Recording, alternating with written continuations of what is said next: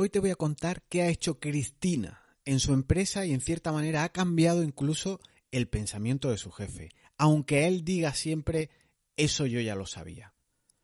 No solo consigue ahorrar horas al negocio lo que ha implementado Cristina, sino que también ingresa más y ha hecho mucho menos. La herramienta no es de alta tecnología, ni es un complejo algoritmo, ni es un procesador i9 o un i11, yo ya no sé ni, ni por qué número va, la verdad. Pero bueno, tampoco es un brazo robótico que lo haga todo. Es algo de estrategia, es algo de combinar herramientas, es algo de pararse a pensar.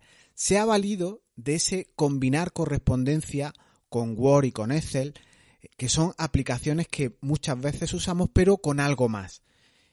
¿Y qué es eso más que ha hecho? Pues ahora te lo cuento, aunque lo importante no es solo el combinar correspondencia con herramientas ofimáticas, sino lo que ha supuesto, lo que ha reportado Cristina en su empresa con una pequeña actuación que ha hecho, no solo para ella, sino también para sus compañeros y sobre todo para el jefe. Además te dejaré un vídeo del paso a paso de lo que es esa tarea tan simple que ha encumbrado a estas chicas al éxito, a la alfombra roja con sus compañeros. ¿Qué es eso que todos quieren conocer y ahora replicar de ella? Comenzamos.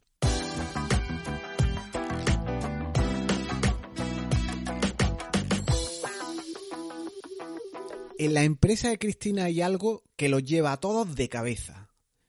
Como otras muchas cosas, claro, hay siempre determinadas tareas, determinados problemas que siempre te llevan de cabeza y vas eh, dándote contra un muro, contra otro, siempre atendiendo urgencia.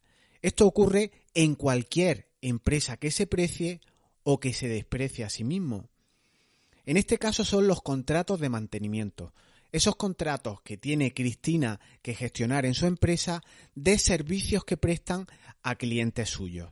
Servicios que prestan eh, de una manera periódica, rutinaria, y entonces tienen diferentes eh, tipos de contratos de mantenimiento. Los hacen de soporte, tienen otros que son como bolsas de horas y en ocasiones pues eh, el problema que tienen ellos es documentar todos esos contratos, hacerles el seguimiento, realizar los asientos contables, controlar pagos, cobros, los asientos del banco, emitir incluso las facturas los lleva de cabeza porque van actuando por impulsos. Y el jefe siempre se quejaba de ese descontrol que hay con los contratos, con la gran cantidad de dinero que tenía fuera. Y lo que a él más le dolía es decir, no solo tengo pasta fuera, sino que además estamos dando servicio o soporte a gente que no nos paga, que no tenían ni el contrato de mantenimiento renovado. Claro, como tú no sabes quién te está pagando, quién no te está pagando, tienes cierto descontrol, los tickets de soporte o las asistencias eran pedidas por los clientes y los otros compañeros daban soporte porque ellos no se tienen que ocupar de estas cuestiones, simplemente hacían y atendían a clientes. El jefe decía que siempre estábamos trabajando gratis. E igual esta cosa eh, te es familiar, te suena, te resuena cuando lo escuchas. No solo eh, aplicable a contratos de mantenimiento, sino a un montón de casuísticas que tú puedes tener día a día. Cristina, la chica orquesta encargada de este control, entre un millón de tareas que se le encomendaban, no solo por el jefe, sino por, otros compañeros, normalmente en la, en empresa hay más jefes que indios, pues todo el mundo delegaba en Cristina órdenes de todo tipo, de contabilidad, de gestión de llamadas, de llevar las agendas de los compañeros, las reuniones ahora por Zoom y por Skype, pedidos, actualizar el CRM, pagar los libros de Amazon que el jefe compraba, en definitiva, un no saber ni dónde poner el, foco. Y hacía todo lo que le pedían, pero lo hacía al vuelo. Yo me pongo con esto, me llega otra interrupción, me pongo con la otra. Y se enteraba de que no habías facturado a una empresa tal o de que un contrato de mantenimiento no estaba renovado a partir de estos impulsos de este trabajar al vuelo y cuando se daba cuenta de que un mes no se había facturado a, determinado cliente, pues sobre la marcha se hacía. ¿Qué ocurre? Que este descontrol es un mal endémico que está en las organizaciones. ¿Que llegaba algún pago, por ejemplo, de algún contrato? Pues ella lo asentaba en contabilidad, pero como es una trabajadora diligente, también hacía el devengo previo, se iba al banco a buscar el asiento donde se había dado por pagada ese, ese contrato de mantenimiento y no solo hacía el devengo, sino también el asiento del pago. minutos, minutos, minutos, pero todo eh, de manera aislada, de manera eh, como si fuera un aspersor en vez de eh, un chorro de agua cayendo en tareas importantes, sino iba de manera difusa haciendo todo lo que le asaltaba. Y cuanto más haces de esta manera, con estas urgencias, más trabajo te viene de vuelta, más llamadas, más correo electrónico, porque siempre estás generando más trabajo y siempre te viene de vuelta. Es como jugar un partido de tenis, vas rechazando pelotas, pero el otro adversario te la devuelve.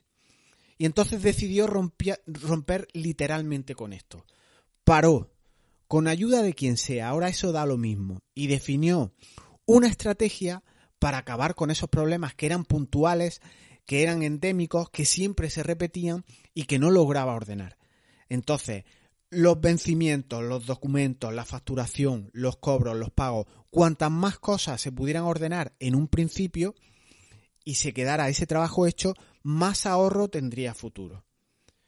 En el vídeo que te dejo en este audio, en estas notas que acompañan a este audio, te cuento cómo hicimos todo eso. Y fue con un combinar correspondencia, pero preveyendo lo fundamental, atacando el problema y no las consecuencias. Te invito en serio a que eches un vistazo a ese, a ese vídeo porque no tiene desperdicio de cómo puedes tener el control de todo esto que, pasaba en esta empresa. la temática, el contrato de mantenimiento en sí es lo de menos, es, es lo que hay detrás lo que tiene muchísimo valor. Y su jefe pensaba que el combinar correspondencia, que fue la herramienta a través de la que instauramos esta cuestión, él no la necesitaba. Pero igual sí está bien que los jefes conozcan determinadas herramientas y sobre todo determinadas estrategias que le hagan con un trabajo de una sola vez de planificación puedas cobrar y no regalar trabajo y no tener pasta fuera, entre otras cosas, y lo atajes ese problema de una vez. Pero ¿qué es esto que hizo Cristina y ahora quieren replicarlo incluso sus propios compañeros y sus propias compañeras?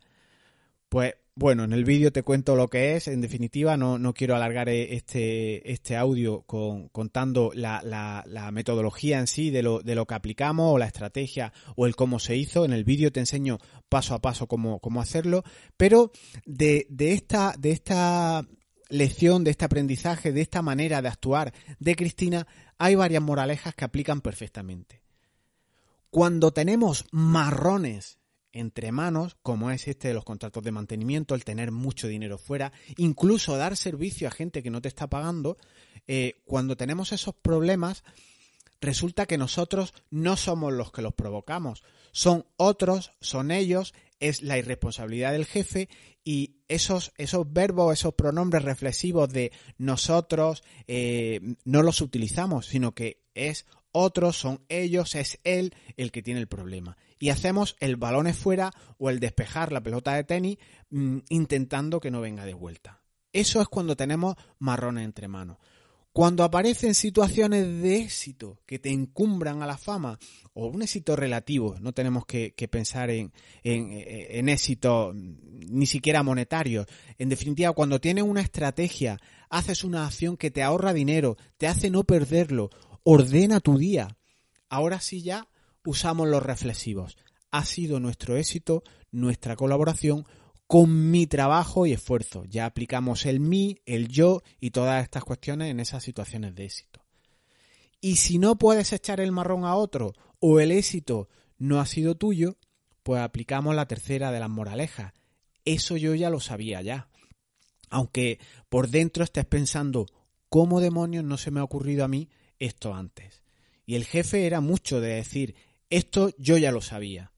Así que el aprendizaje, la moraleja que hay inserta en todo esto, sea tuyo, sea nuestro, sea de ellos, hay que ser más humilde eh, y hay que intentar trasladar esa competencia, ese buen hacer, ese actuar a los tuyos.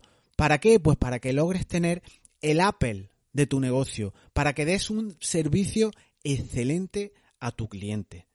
Si es lo que buscas, claro.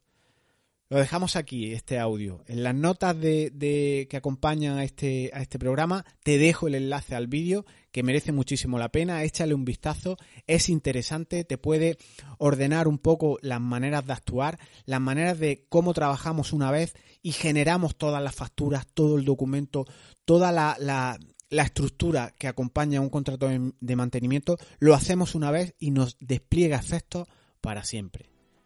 Si te interesan asuntos de productividad, de efectividad, del management 3.0, los OKRs, trabajar por objetivos, GTD, metodologías que te ayuden a hacer de forma estratégica, te ayuden a preparar, tengas herramientas, tengas procesos que son fundamentales, en esto, de todo esto, hablamos en Escuela de Efectividad. Nos escuchamos el viernes que viene, si quieres, y mientras tanto, pues te invito a que, a que visites el blog, eches un vistazo a los cursos que tenemos en la escuela, donde encontrarás sobre todo material que te haga ahorrar tiempo, eh, minimices tu esfuerzo y consigas lo que te he apuntado antes, una empresa que tienda a la excelencia y que hagas los esfuerzos justos para conseguirlo.